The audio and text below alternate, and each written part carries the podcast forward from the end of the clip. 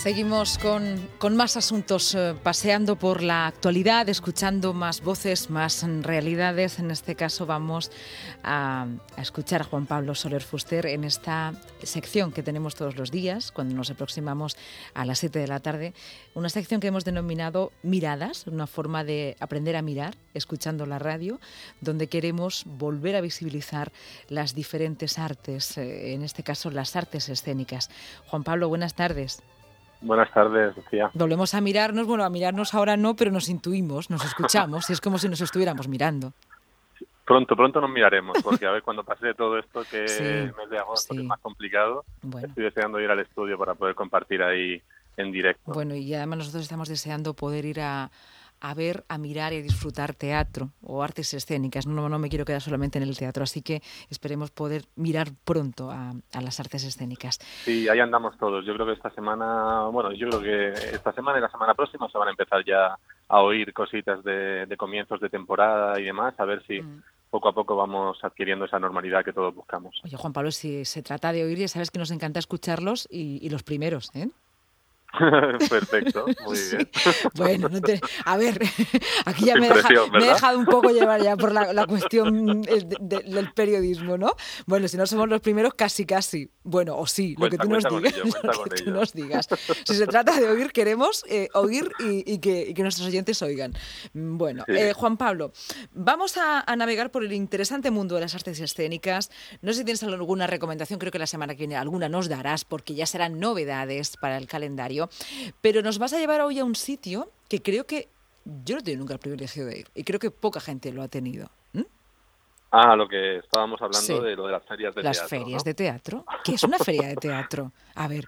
Porque bueno, pues una feria de teatro es como, como un, encuentro de profesionales, ¿no? Que nos da la oportunidad de, de, en unos días, pues poder ver multitud de espectáculos, poder conocer a gente con la que estás acostumbrada a hablar por teléfono, poder formarte específicamente en temas de gestión cultural y de artes escénicas y oye y también pues pasar un buen rato pues con los compañeros que formamos parte del sector no entonces pues bueno son las ansiadas ferias de teatro que aún no se sabe muy bien qué va a ser de ellas con todo esto que está pasando, pero sí que sí que me gustaría hablar un poquito de ellas porque creo que son eventos súper súper importantes para nuestro día a día y para recabar información para poder hacer las programaciones. Una cosa importante, em, no todo el mundo puede ir a una feria de teatro, o sí, o solamente los oteadores, los programadores, los dramaturgos. ¿Quién va a una feria de teatro?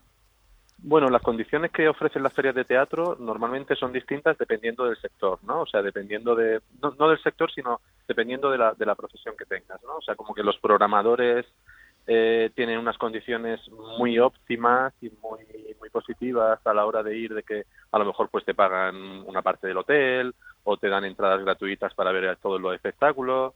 Claro, porque ahí lo que, lo que hay son compañías que cuantos más programadores haya en la feria, eh, más quieren las compañías ir a esa feria, ¿no? A ese, a ese evento, porque es como, eh, Jorín, hago una función en, en una ciudad e invito a un par de programadores, que bien, ¿no? Que han venido un par de programadores, pero en una feria se puede dar la oportunidad de que durante una representación a lo mejor haya 100 programadores viendo ese espectáculo y es una, al final es una, un espacio para vender, ¿no? Y si la función sale bien, pues a lo mejor de esa misma función, antes de que pase, de que pase el día, puedes haber cerrado ahí como 10 o 12 fechas, ¿no? Para, para, para llevar a cabo esa representación. Entonces luego las compañías tienen condiciones quizá no tan óptimas, donde a lo mejor sí que tienen que pagar una parte de, una parte más, más, grande del, del hotel o, o una inscripción. Bueno, dependiendo de dónde vayas también, en Cataluña las ferias se tratan de otra manera, quizá en la zona sur eh, estamos acostumbrados a otra manera de, trabajar. ¿Cuál es la diferencia, Juan Pablo? Perdona que te interrumpa. ¿Cómo, podría ser la diferencia? Porque a lo mejor no tenemos la oportunidad de ir a una feria de teatro, ¿no? Eh, ¿Cuál es la diferencia de una feria de teatro que se ha asistido en, Cataluña, como nos decías, al ejemplo que has puesto de aquí del sur? ¿Cuál es la diferencia? Bueno, en Cataluña quizá tienen más costumbre, están más eh, profesionalizados, tienen una visión un poquitín más mirando hacia, hacia el mercado internacional, por lo cual eh, eh, se considera más el hecho de que hasta el propio el profesional pague todo lo que lo que lo que va a hacer, ¿no? O sea, si tú quieres tener quieres entrar a la feria, o sea, a la parte profesional, tienes que pagar una entrada. Si tú quieres ver un espectáculo, tienes que pagar una entrada. O sea, las facilidades normalmente en el sur son más para los programadores y en el norte eh, quizá también eso se considera como una inversión por parte de las administraciones o por parte de los profesionales y que si estás en una feria pues tienes que pagar por los servicios que recibes, ¿no?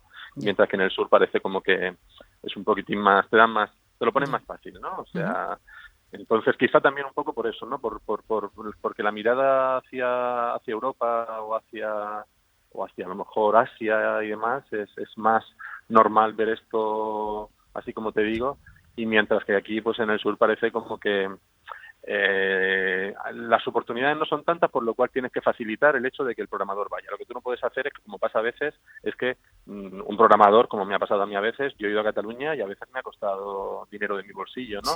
Porque, bueno, los precios son altos, los hoteles son, son caros, en, sobre todo en la zona de Barcelona y todo esto. Eh, claro, y si el programador no tiene mucha intención de ir a la feria, pues claro, pagarlo de su bolsillo, pues directamente dice, pues mira, no voy, ¿no? Mientras que, bueno, en el sur es mucho más fácil. Ya, más accesible en ese sentido. Hay, mm, Juan Pablo, igual que existen otro tipo de, mm, bueno, estaba pensando ¿no? en similitudes, por ejemplo, pues con, con, la moda o la gastronomía, otro tipo de eventos ¿no?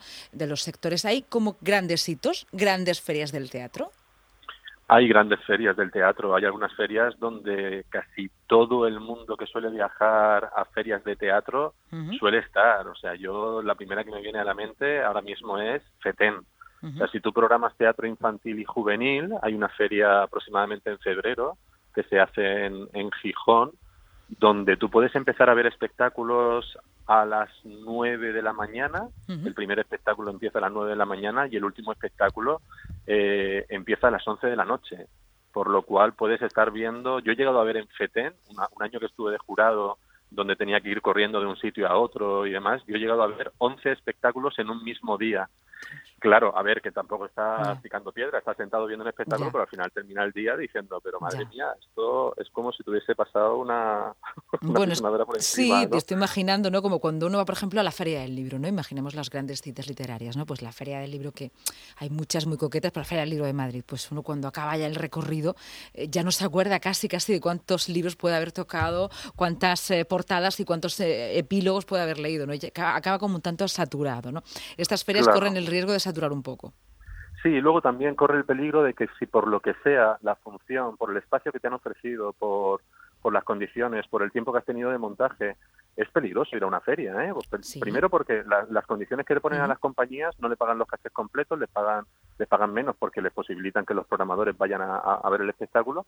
Y luego si esas condiciones no son óptimas, si la función sale mal, eh, puede ser el principio y el final de una función. Si una función te sale mal en FTN, eh, eso puede significar que directamente muera allí. ¿no? Sin embargo, si la función sale bien, pues puede ser que tengas dos años de gira asegurados por esa función buena que has hecho y por el boca a boca o por los premios, que hay algunas ferias que también dan premios y muchos programadores que a lo mejor que asisten o que directamente no asisten eh, se fijan mucho en esos premios porque saben que el jurado normalmente está, está compuesto por, por, gente con, con un perfil bastante profesional. Entonces, para, por ejemplo, tú eres como un catador, un catador de artes escénicas, ¿no? Eh, uy. Sois como catadores que vais ahí, tenéis como, eh, bueno, eh, eh, unos, no me gusta llamar producto nunca al arte, ¿vale? Y menos al, cuando estamos hablando de teatro, ¿no? Pero bueno, una representación teatral interesante.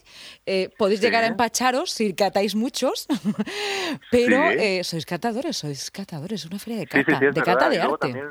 Sí, sí, se mezcla también un poco con, en algunas ferias, como por ejemplo en Gijón también pasa, lo del tema de la gastronomía ocupa ah. un papel importante, porque es verdad que cuando vas a comer, eh, bueno, pues también buscas sitios donde, donde puedas compartir con otros programadores, pues información, cómo le ha funcionado, funciones que ellos han tenido y demás, y yo, yo pensaba más, tenía una imagen más del catador como algo gastronómico, pero ah. sí, sí, podemos hacer una mezcla entre pues lo gastronómico, gastrocómico eh, y seguro que buscamos, encontramos una combinación ahí interesante.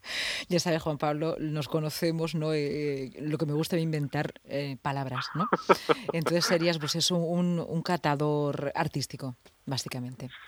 Sí, pero como, tú bien has dicho, de vez en cuando también tienes que parar, respirar y como, como en el vino, tienes que beber un poquito de agua, hay gente entre vino y vino también hay gente que comía pan puede ser o que masticaba miga puede ser no es el caso no es el caso de la que te habla. Pero yo seguramente por Gijón tendría que darme un paseo por la playa y quizá, coger energía antes de ver la siguiente función, porque si llevo ya. siete o ocho funciones el mismo día, casi seguro que no me va a gustar. eso seguro que también sucede, bueno, en el, mundo de las artes plásticas también. Mira, eh, me ha gustado mucho porque lo, preguntaré, ¿no? A, los colaboradores que nos hablan a estas horas también de artes plásticas o de, otro tipo de, o de música, a ver si también existe ese tipo de ferias, ¿no? Y, y, también me están catando, ¿no?